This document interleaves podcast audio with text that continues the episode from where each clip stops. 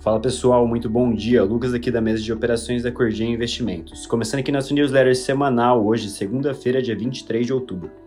As bolsas do exterior operam em queda nesse início de semana, marcada por decisão de política monetária na Europa e PIB e inflação do consumidor, o PCE, nos Estados Unidos. Além também do cedimento dos Treasuries de 10 anos ultrapassar 5% pela primeira vez em 16 anos. E em relação ao conflito no Oriente Médio, Israel teria adiado sua invasão terrestre de Gaza e a ajuda humanitária começa a chegar na fronteira do Egito. Além disso, temos também destaque na Argentina com Sérgio Massa, que teve 37% dos votos válidos nas eleições presidenciais, e Javier Milei, que ficou com 30%, sendo que o segundo turno ocorrerá no dia 19 de novembro.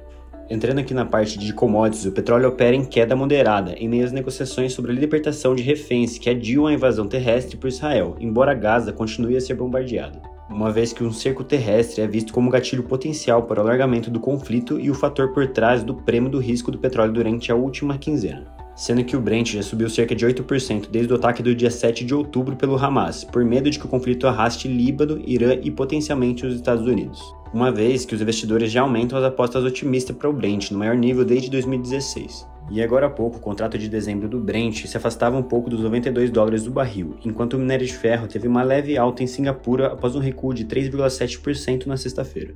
Por outro lado, no mercado asiático, sem Hong Kong fechada por feriado, as principais bolsas caíram em blocos, seguindo a liquidação de Nova York na sexta-feira, dia 20, e de olho na incerteza geopolítica enquanto por aqui no cenário doméstico, na sexta-feira, o dólar caiu 0,5%, cotado aos R$ 5,04, e o Bovespa fechou com uma queda de 0,74%, negociado aos 113.100 pontos. Enquanto isso, os juros futuros também recuaram, com a queda no rendimento dos Treasuries dos Estados Unidos e o IBC-BR mais fraco do que o esperado. Para finalizar, no corporativo, temos destaque nessa semana para o balanço do terceiro TRI 2023 da Vale na quinta-feira, dia 26, após o fechamento de mercado, e também para o relatório de produção e vendas da Petrobras, que também sai na quinta-feira.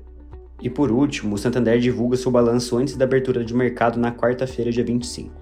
Bom, por hoje é isso. Tenham todos uma excelente semana e bons negócios.